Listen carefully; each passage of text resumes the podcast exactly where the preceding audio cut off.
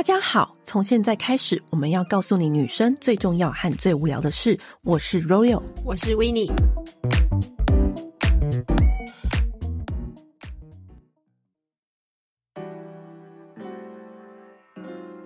周我们要开的团购是我们第一次开香氛蜡烛，对，来自英国的顶级香氛蜡烛 UA，是我们旅行世界各地都会在各个不同的很有品味的 Select Shop 看到它的踪迹，因为它的香味真的是层次很丰富，而且独特。我觉得一个好的香氛蜡烛需要具备的条件，它都拥有了。首先，它的精油比例成分很高，所以它闻起来不晕香，而且它的比例调的够好，不会一点燃就只会香那当下，之后就不香了。它的扩香非常的均匀，再加上它有独特玻璃的蜡烛瓶身，有时候蜡烛烧久了，你触手碰到的时候会很烫，嗯，它完全不会有这个问题。它的扩香均匀，不晕香之外呢，它的味道。都非常舒服，而且我觉得重点是它的味道是很能够融入你居家生活的感觉的。对，有些品牌它虽然高端，但是它的味道真的太抢眼了，不适合融入每个人家里。对，就很像那个华服女星，就是站在你家客厅这样子，讲说呃大家都很尴尬。对，它是一个很高级，会帮你家里的居家空间加分。它就是好的蜡烛就可以做到这样。那我们。决定就是选这个蜡烛来开团，还有一个很重要的原因，就是因为我觉得它的瓶身是很简洁利落的黑色瓶身，不是那种很掐牙、很华丽的。有些人的居家风格可能搭不上，可是它都完全可以搭配上。不管你家里面是哪一种风格，它都可以就是很好的就是融入里面。那里面的话，我们最喜欢的味道，烟草皮革一定要买，因为烟草皮革，尤其是我们台湾的天后，天气非常的潮湿，这次你就是要点那种很沉稳、很舒服。的烟草配上皮革味，它的皮革味不是那种很强烈的，不是那种粗犷老男人的，是那种。舒服、高级质感的艺廊感，所以你很适合点在玄关或客厅，或者是书房。那另外一个味道是沉香天竺葵，其实这两个组合听在加在一起就是等于舒服两个字。什么东西你很需要放松，你就是点天竺葵。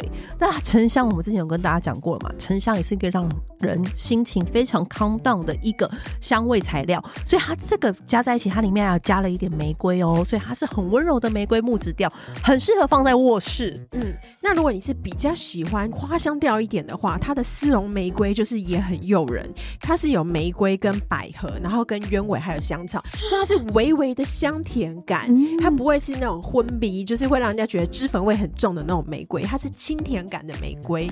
对，然后很多我不喜欢花香蜡烛调的人都很莫名喜欢牡丹，尤其是我身边很多那种要帮客人化妆或者是做一对一服务的人，都会特别来跟我说，这个牡丹非常好闻，就是会让女生很开心、很幸福的一个味道，就我觉得很适合泡澡。或者是你在化妆的时候、卸妆保养的时候点，所以以上这些味道呢，都是我们特别推荐的。然后我们都有把这个弄成一个组合，然后也有单品的优惠折扣。所以只有这个礼拜，大家要记得点选节目资讯栏去下标哦。好，那我们现在节目开始。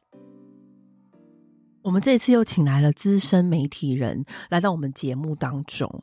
那这位资深媒体人呢，他也跟我们一样，就是去了很多家杂志，然后做了很多的采访。可是跟我们比较不一样的是，他都是负责名人或者是生活类型的呃记者。那他现在也是出来自己接案子，让我们欢迎上来到我们节目。欢迎上。呃，不管我们是跑哪一个线，我们都会遇到很多名人，对不对？嗯，无论是美妆，或者是生活，或是封面人物，每一个产业线都会遇到，就是名人代言的部分。然后我们采访名人的经验就特别多。对，其实也不能说名人而已，嗯，有的时候是一些呃领域的佼佼者。领域的职人，对对，然后我曾经就是在很多在采访这些职人的时候，得到非常多的养分，都是受用我一生。你有没有过？我有。我先我先讲我们两个的人，然后再请上分享他的，因为我们应该没有在节目中讲过，因为以往我们节目都分享一些明星的八卦啊、暖卦啊，或者是爆料什么明星的料，但这次不是，我们这次想要跟大家分享，是我们以前到现在没有。机会写进报道里，因为那其实那是现场的一些小动作，但是呢，或者是说那个现场那个名人不经意的一句话，但就是走入我们这个记者的心了。虽然他们那句话不会成为你那个报道的标题，也跟那个报道的主题无关，在你日后人生中，就是你做任何决定的时候，都会想到这句话。哎，不知道为什么，哎，就是我真的觉得这是当记者的 bonus。嗯，所以你的让你印象深刻难忘的是什么？这个真的超难忘的。我我在采访就是莱雅的总经理，就是莱雅的头。所谓的莱雅集团，就是你 YSL 啊、Armani 啊、Lancome，就是所有 luxury brand 的那个彩妆品牌。保养品牌，然后他是管理这全部品牌的老板。然后那时候我去采访他，那、嗯、很紧张嘛，因为这些老板你在采访他的时候，他就是很多会议当中，然后挤出来的其中一个小时间来接受我这个小记者的采访。因为我不是商周，you know，你知道吗？当然我也是 L，也算是很棒的媒体的 title。然后那个时候呢，我就是在问他其中有个问题。我就问他说：“啊，你平常这么忙，因为会议不断，你到底要怎么兼顾你生活的平衡？”我们都会预设那个被受访者的答案，问这个问题，他们十之八九问题就是说，不管怎么样，我们都要停下脚步呼吸呀、啊，找到自己呀、啊。你知道这是这是就是我们在印象心里的刻板答案有没有？嗯，你知道他就是回答了一句话，让我觉得天哪，真的是受用无穷。他那时候就回答我说。其实我一直以来都是用相处的质感来代替相处的量。他说：“你有没有发现？就比如说每个礼拜日都要去跟你的爸妈吃饭，但你每天都心不在焉的跟他们吃，就是等于是你量有做到，但是你根本没有做到那个质的部分。所以。”所谓的相处有质感，就是你要让他在跟你相处的时候要有很深刻的印象。对方一旦有很深刻的印象，他的满足感就会提高。这个满足感的提高，是不是说你用很多次的量陪他可以达到的？然后我就当下，我就心里就震惊。他就说，而且哦，所谓的质感，并不是说哦，我请你吃一顿 fine dining，我请你吃一顿米其林，这就是一个有质感的陪伴。不是，他说所谓的质感是你让对方在这一次相处的时候记住了什么，留下了什么。当下我就觉得天哪，太受用无穷到，就是无论你是在跟客户开会，你都要想着这个客户他要记得我什么，或者是说我在跟这位受访者采访以后，每一次采访我都要让这个明星记得什么，或者是说我在跟我的朋友、我的家人每一天的相处，我。不应该口出恶言，不应该这时候发脾气，因为我要尊重我们这一次相处的质量。你懂我意思吗？嗯、你有感受到每一次跟我录音，我都很重视这个质量吗？你有吗？有。现在觉得汗流浃背，你根本就没有重视跟我的质量吧？你们水瓶座的人根本就不懂，你懂吗？我们的质量跟你们的质量不一样，你们质量都在放空。你们有 care 我们巨蟹座澎湃的质量吗？你的质量有点太澎湃了，常常我扛不住。好，对，但你上呢？上对，你有过这样子的，就是让你印象深刻。之前在对的时候是讲说没写到报的哦里面，但是却受用一生的一个。好啦，你有写到里面也可以啦。对啦，我 反而是有一个，我觉得我自己蛮有，就看到题目的时候，我自己觉得蛮蛮、嗯、有印象的一件事情是，但是是一个很短的故事，但确实没写到报道。嗯、就是那个时候，我大概在一八年底的时候，我刚好我才刚进 GQ，可能还不到一个月。嗯、然后那个时候就是因为我是年底进去的，GQ 每一年的年底会办一个 Man of the Year，就是年度风格人物，嗯、他们会选出当年就是最厉害、嗯、最有指标、最有潜力的风格人物，对不对？对然后，所以我在那一年的时候，我因为我我做生活，所以我就被分了一些假如说，像建筑啊，然后呃餐饮的人。那我自己有一个印印象超深刻的故事，是我们当年呃提的建筑师是黄山元老师。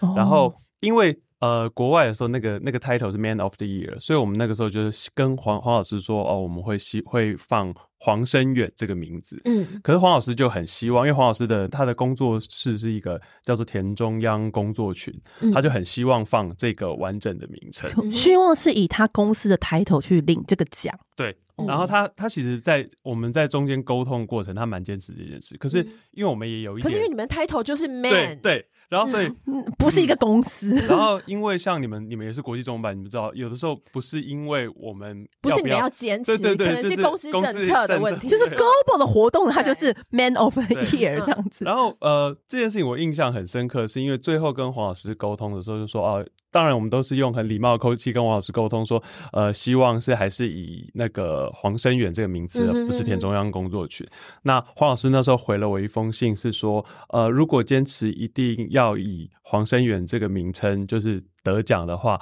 那他还是会到现场，但是他会是他是会带人到现场抗议。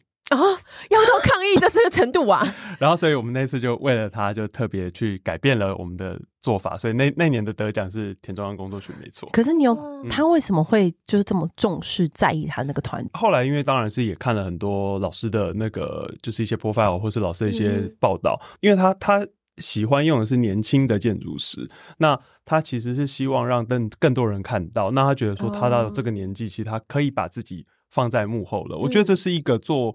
为当然，当时当时我承认，在沟通的过程的时候，实在是觉得压力很大，因为就觉得就觉得 只不过是放什么名字而已，老师一定要这么计较吗？就心里，因为这个 OS 要去跟公司解释很多，对对，然后然后来龙去脉什么的，然后因为老师又是比较德高望重人物，又很不希望让他有不好的感受，然后老师其实，在所有的沟通过程里面，口气都非常好，但他非常坚定。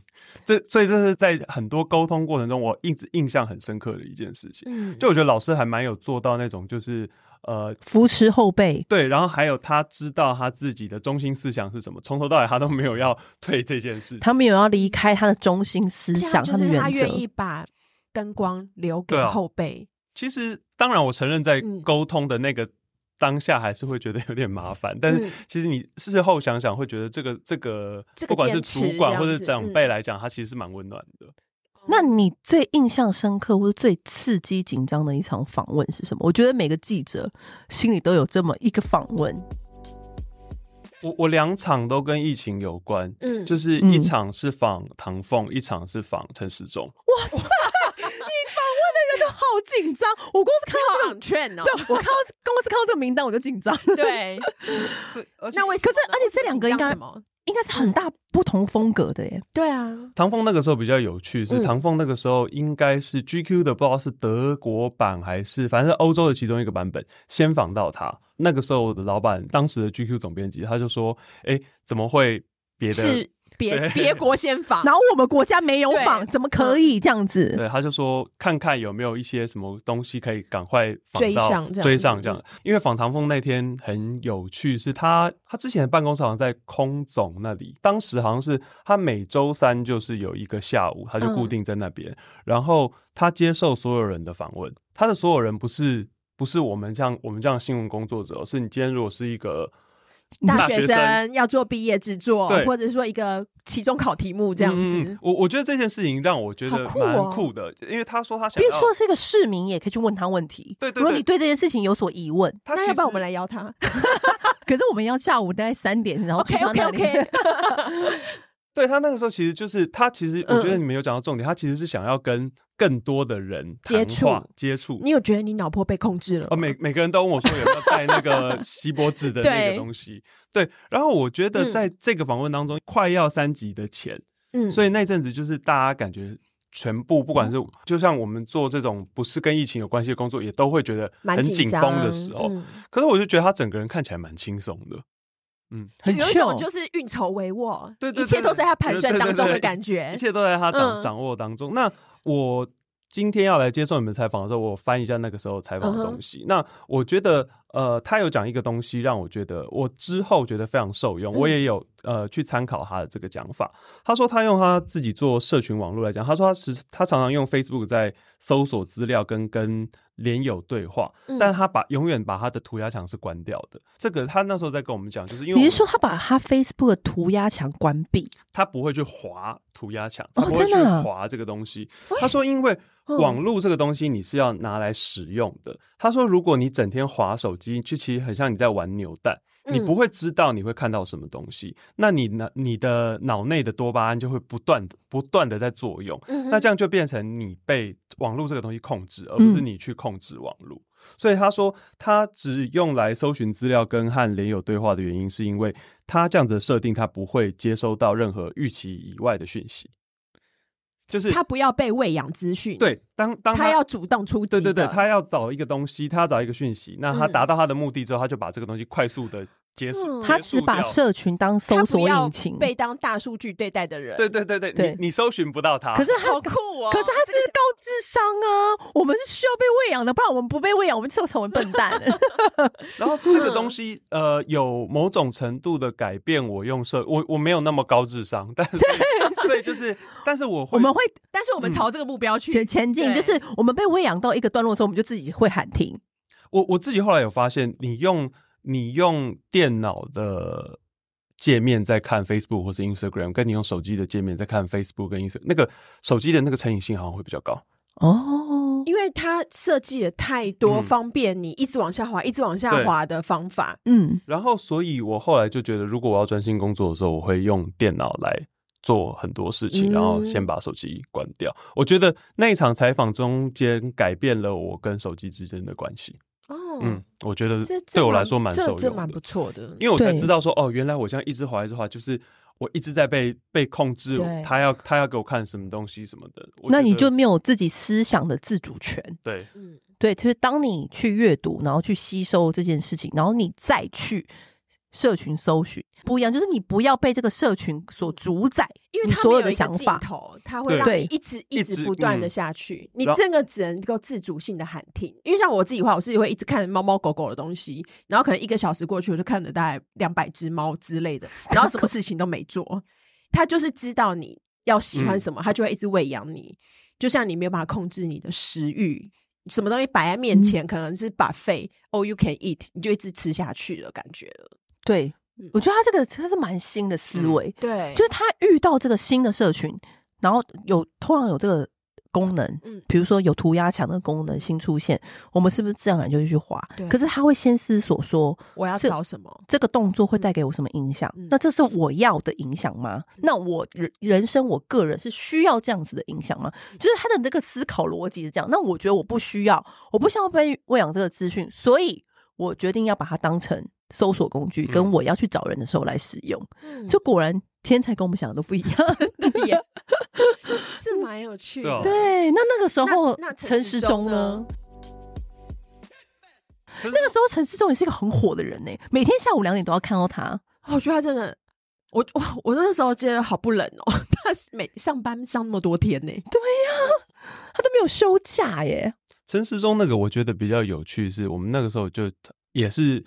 千方百计之间，好不容易也找到对的对的窗口，然后也敲到他了。可是敲到他完以后，就突然发现说，我们如果要采访他这件事情，要、uh. 把他做一个封面人物，嗯，那好像不能对这些事情太没有理解。我的意思是说，对于当时的卫福部的状态，对、嗯，所以我觉得我那时候自己做了一个蛮有趣的决定，就是我自己大概有连续两个礼拜，我都跟着去开记者会。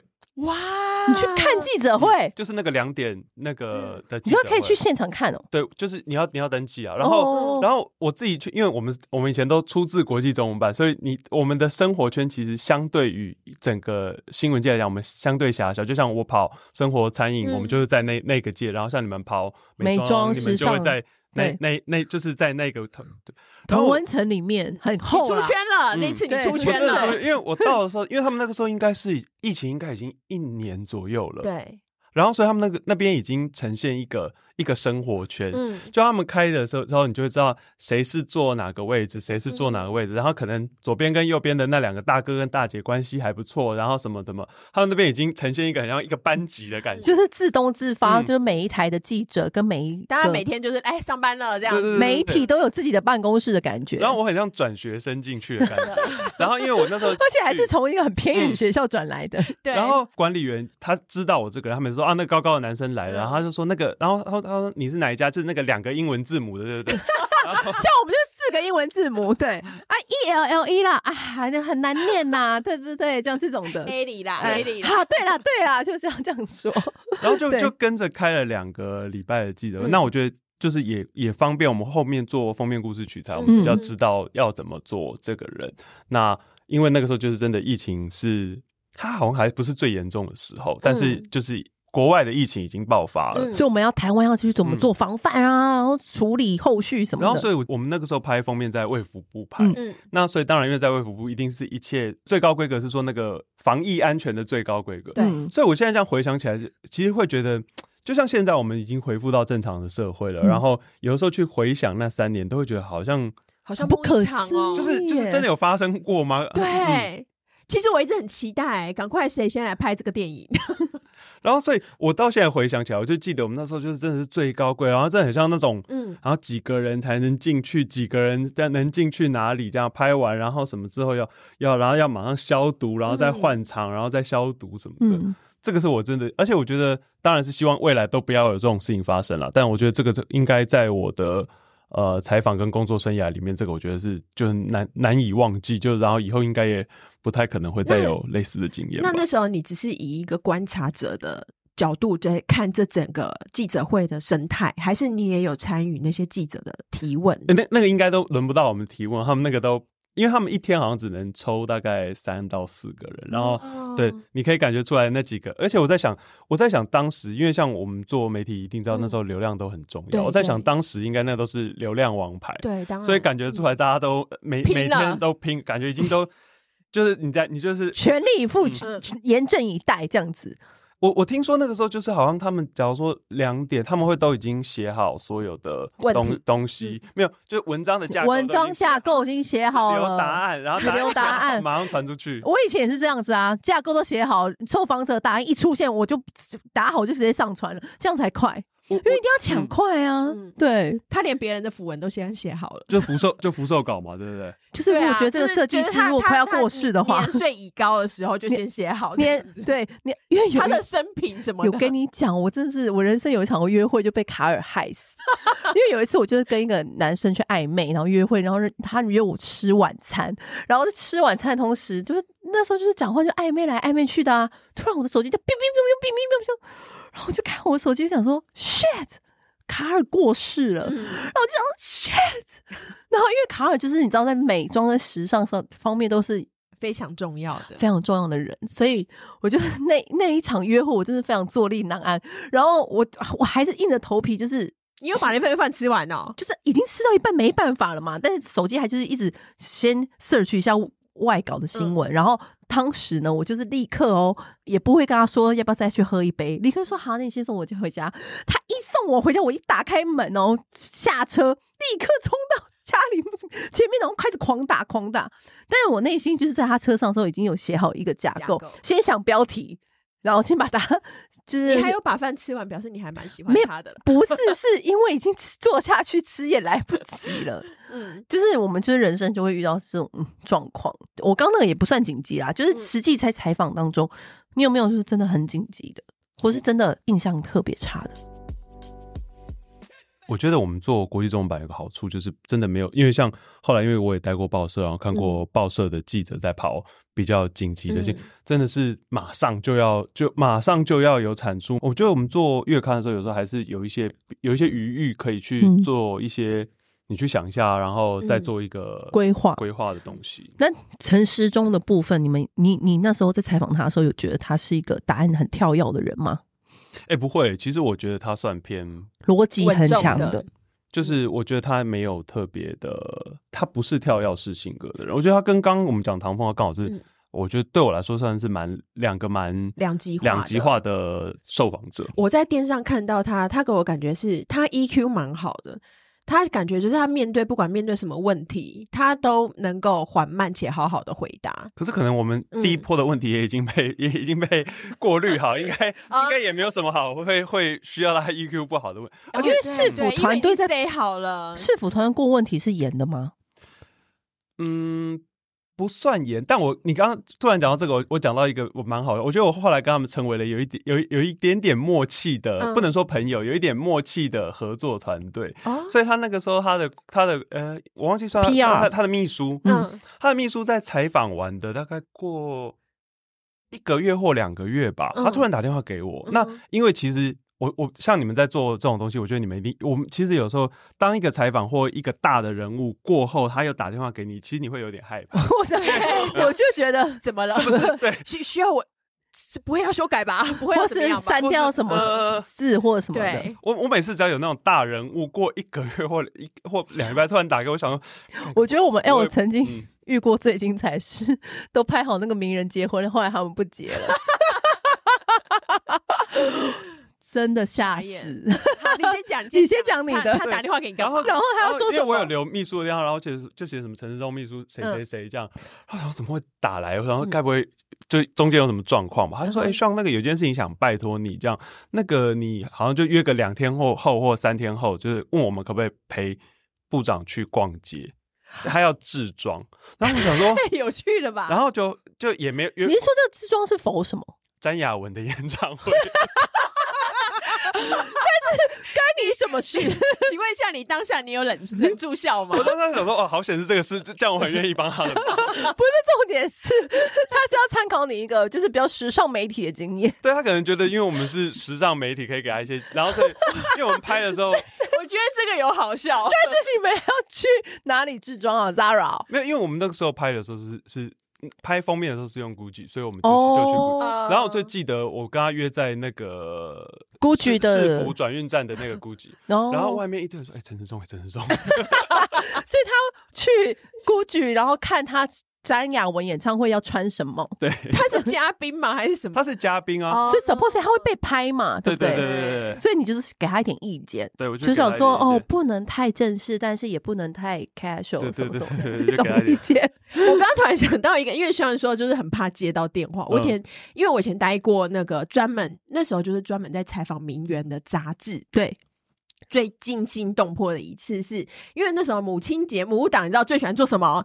就是名媛的妈妈母女，就是这种大这种拍这种照什么的，嗯、然后当然就是啊做大做特做，你知道这些贵妇品牌最爱下这种广告啊什么的，然后都是啊合照啊干嘛的，然后那个名媛也提供了她跟妈妈以前就是一些生活的照片之类的，然后已经就是那个月已经送印了，印好了，那个名媛打电话来说，可不可以不要放那张照片？然后我们就说，那当然不可能，而且那张照片是你给我们的，而且已经印出来了，已经印好了，杂志直接封装了这样子。然后他就说：“我可以求你们真的不要嘛，因为我妈妈说，她如果那张照片被刊登出去，她现在要跳楼。”可是就已经印了，不然怎么办？对，然后还是这样来回把那一千本报价给他妈妈，把它买回去，不呃。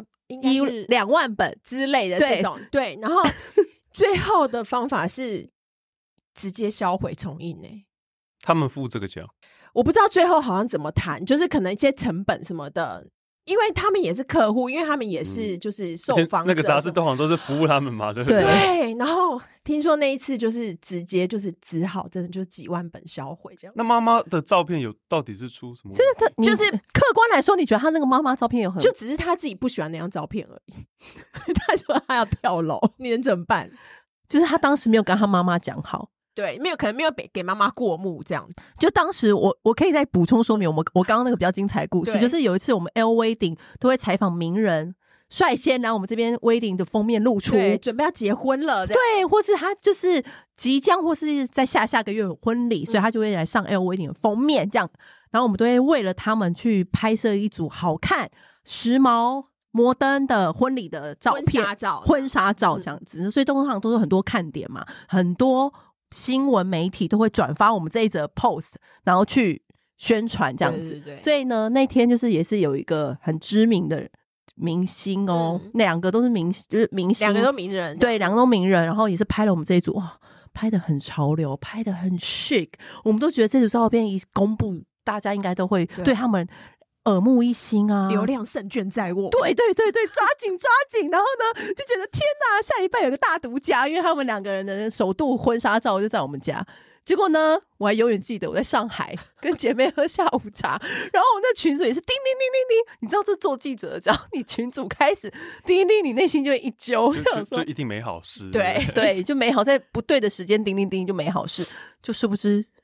这个群组就说，经纪人说他们决定不结婚了，所以看我们能不能把那个那个照片就不能当成封面用了。然后好像是因为发现对方劈腿什么什么的，然后反正就不结了，傻爆眼，傻爆眼。然后所以我们整个团队在短短的一个礼拜内要拍宠物婚纱，因为这绝对不会有问题，要去抵挡那个封面。你知道我意思？幸好还有一个礼拜。就说一直问说，请问谁家里有漂亮的狗啊？然后什么就是，然后所有的东西都要重来。但是那组照片我们还是有用，当成 fashion well，我们也是很会自我解释，就是当成他们来演绎这个婚纱要怎么穿搭，就是当成一个服装版面去落这样子。所以那个照片到现在还是可以看到，并没有销毁。嗯，对，我们还是没有浪费掉，没有浪费这样。所以你看，我们的 其实我们的那个生活偶尔还是有些精彩的程度在，真的。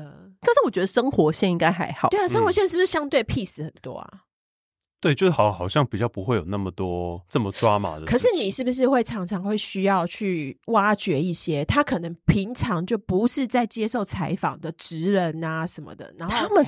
更难讲出背后的事情，因为他们对，因为他们不是那么习惯接受采访的人，嗯、就是你可能要跟他们解释这一整套。我觉得，因为我也跑过生活线，我觉得这是最累的地方，因为他可能离开要的获得他的同意，然后你要再跟他解释各种细节，对，然后再去问他很多问题，因为很多人其实他可能在他的领域很厉害，他并不会讲。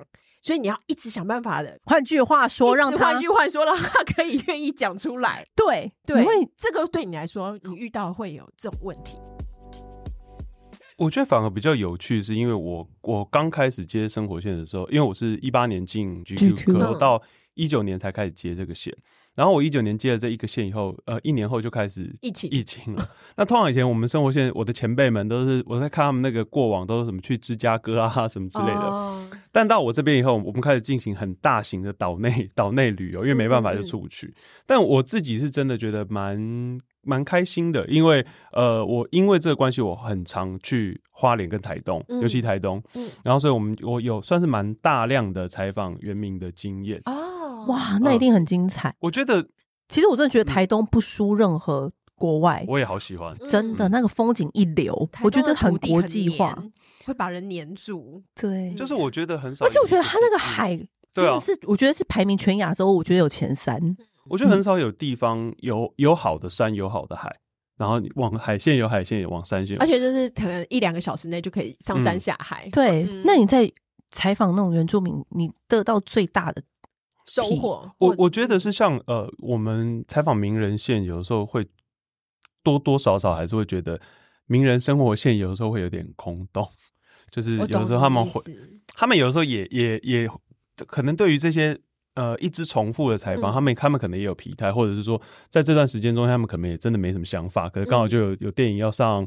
那唱片要出，那就没办法。然后大家也也好像有点像例行公事一样。然后其实中间大家也没没什么火花，然后两边都有点像像。宣传机器，公务员，宣传机器一样，就朗诵。你想要什么，我填什么给你。那我也大概知道你会问什么，这样。嗯。可我觉得，就是在访问原名的那一段时间，因为我们中间大家没有任何期待嘛，嗯。然后反而就中间出现很多我觉得很有趣的火花。我现在想想 share 这件事情，是听前辈讲的。我们那个餐饮界有一个前辈，就一个饮食工作者叫徐仲老师，嗯，就他是一个很喜欢去看产地的人。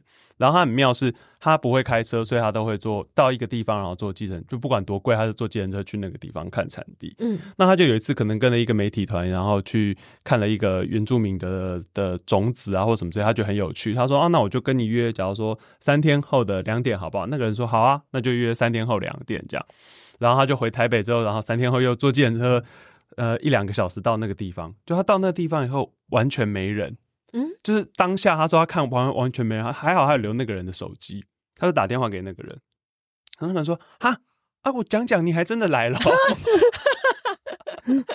然后对，然后原住民的回答，然后我就觉得呃，当然我觉得觉得这个这个也许有一点以偏概全，嗯、但确实我自己以我自己的经历，我在这个很多跟原民的约访的时候，都有发现他们有这这个方面的。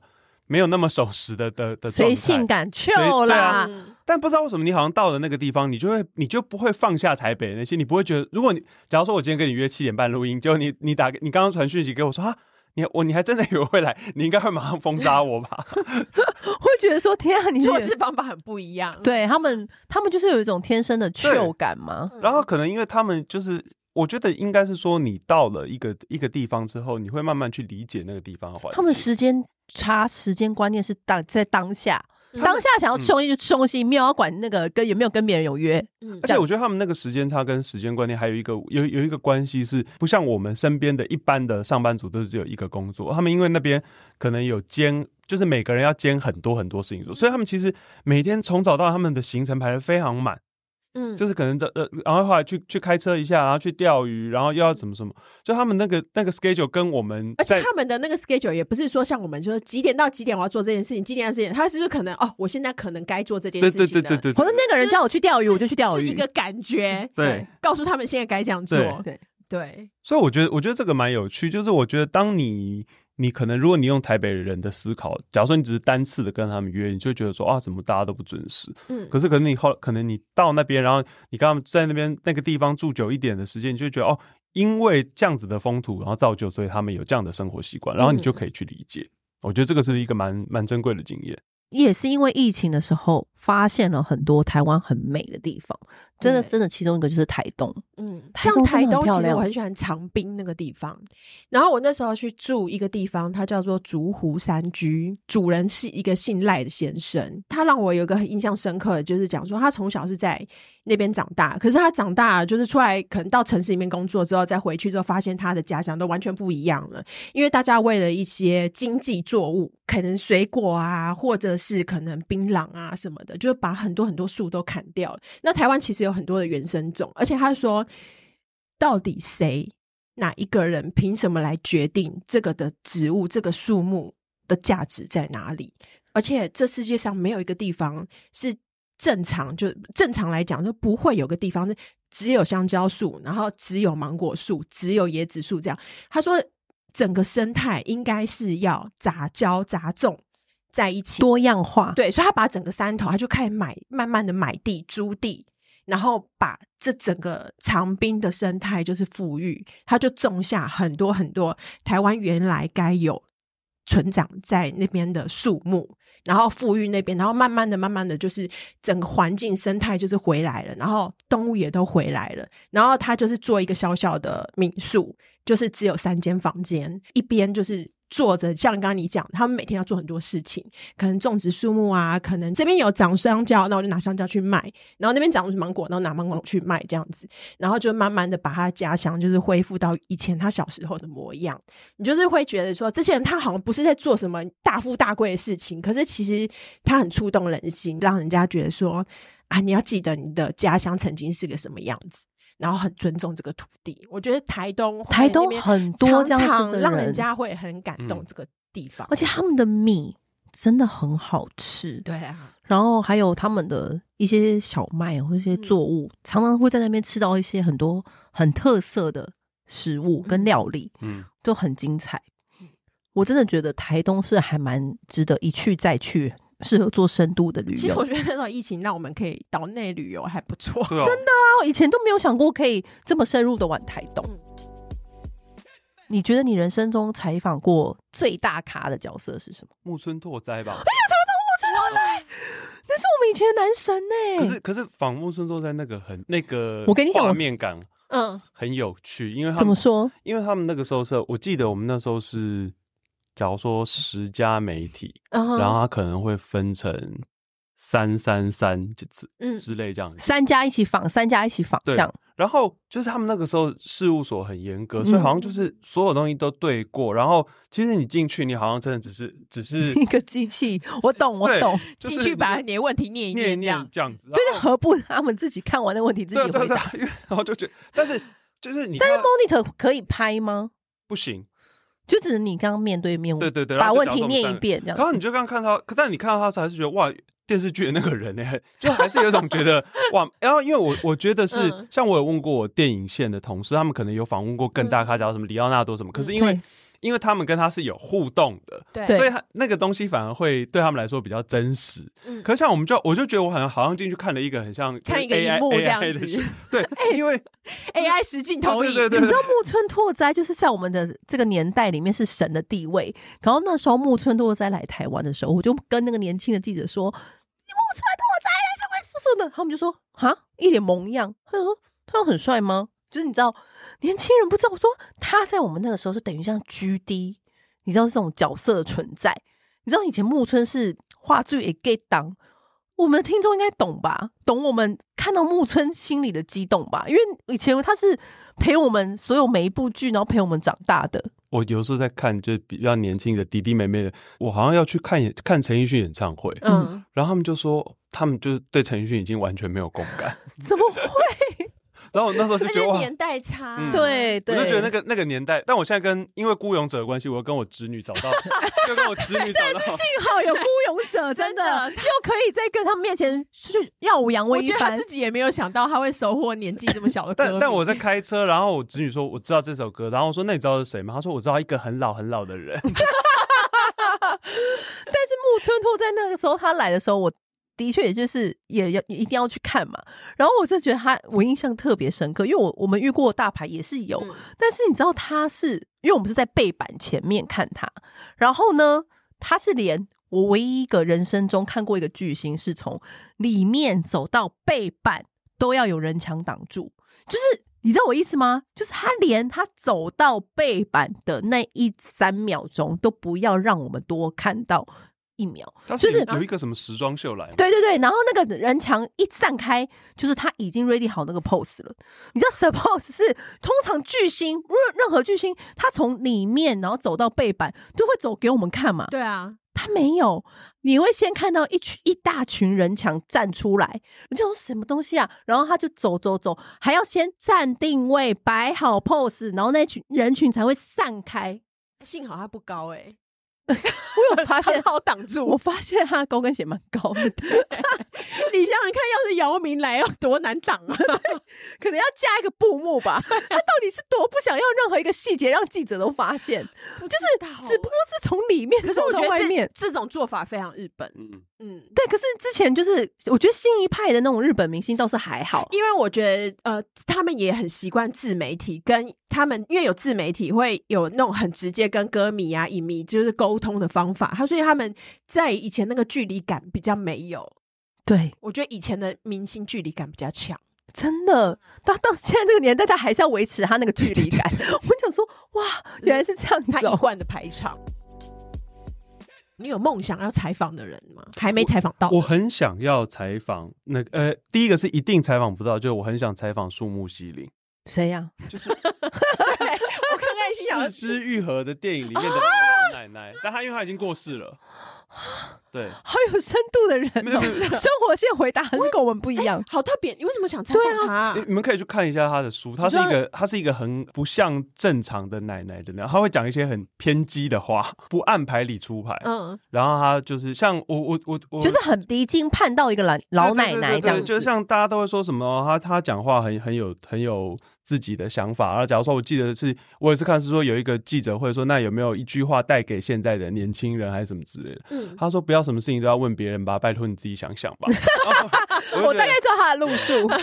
对，我我就觉得，我就觉得这个这这个人蛮酷，因为我觉得就像我们采访的很多以后，你就、嗯、就像又回到刚刚讲的，就很多事情你都知道那个东西很像填表式回答。那其实愿意很真实的讲出一些回答的人，对我们来说来讲很有趣。真的、嗯，就是他可以给我们，就是他那东西不是一些公版，不是一些经纪公司帮他写好的东西，嗯，不是维持他人设的答案这样子，或者是说他就是现在想回答你什么，他就想回答你什么。就像我问水月希子说，你的减肥 tips 是什么？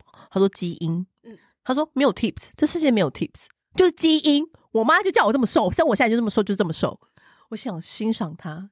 没错，就是这个答案。对，嗯，然后还有另外一个，你说你这个是真的访问不到了，那还有没有其他？嗯、一个是四肢愈合，四肢愈合是因为我是我很喜欢的导演，是枝裕和很值得。对，然后呃，我很想，因为我看他很多的电影，因为我觉得他是一个很温暖的人，可是他的电影却有很多很无情的。对，那就我就觉得这个东西的反差蛮大的。对，他是不是特别用无情的落法去带出那个温暖的一面？我其实有点不懂。嗯，对，就是就是，我会觉得，因为感觉他是一个超级温暖的人，可是为什么他的每部电影却都有这种好像很很残酷的感觉？这个我还蛮想。然后另外一个是我 我很想访问范植伟，为什么？为什么？因为我觉得 为什么？我一直有在看他的戏，我就想说，哇，就是他蛮酷的，他现在的各种想法有点跟一般人很不一样。你是说他长相的落差，还是？不是不是，你他现在好像在学佛还是什么？他有很多。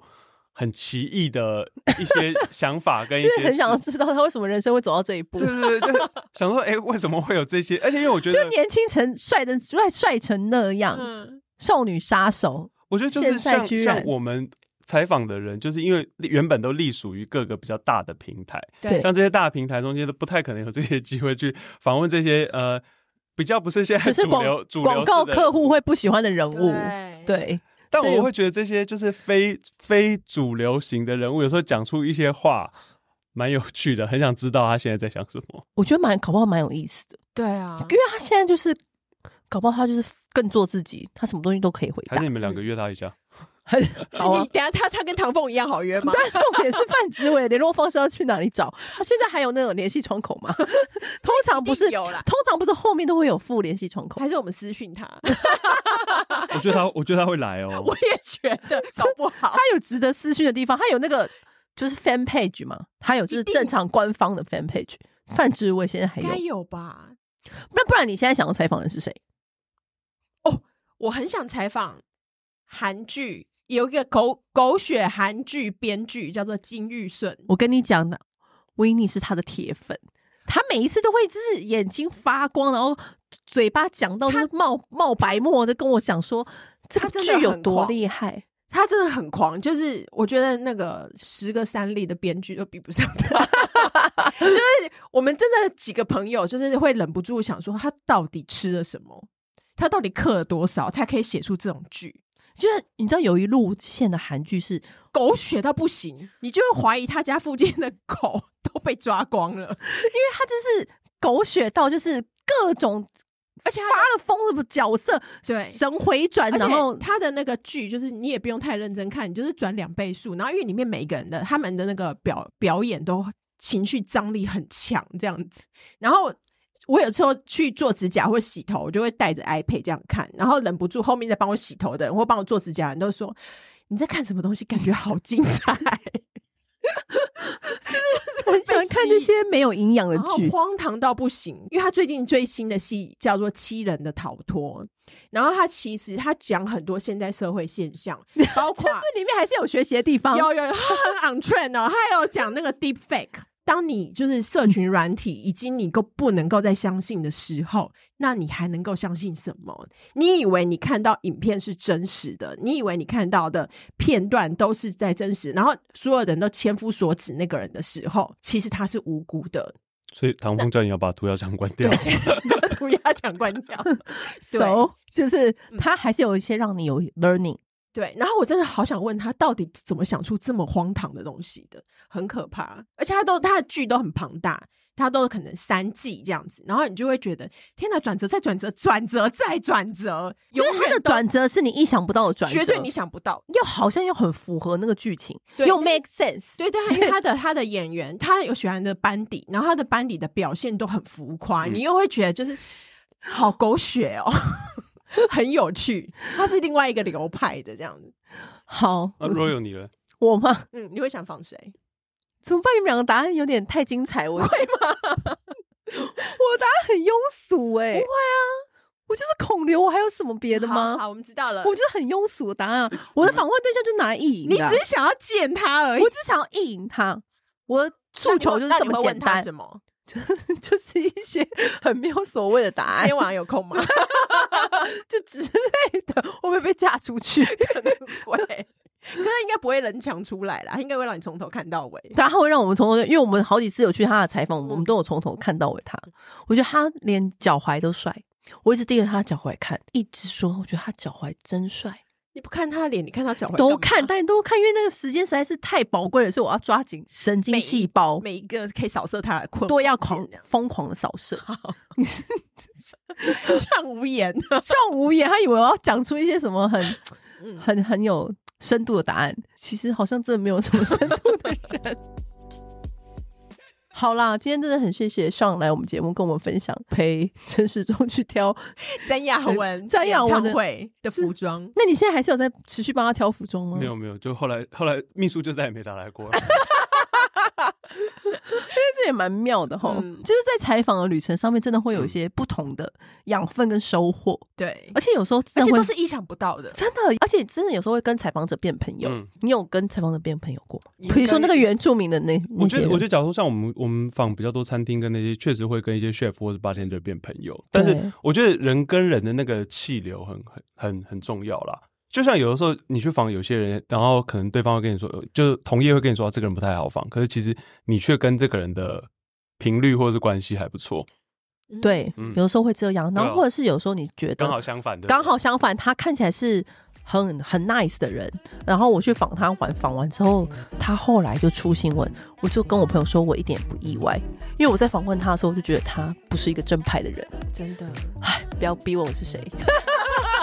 管白讲。今天谢谢上，谢谢，谢谢非常谢谢上，好，拜拜。按订阅，留评论，女人想听的事，永远是你最好的空中闺蜜。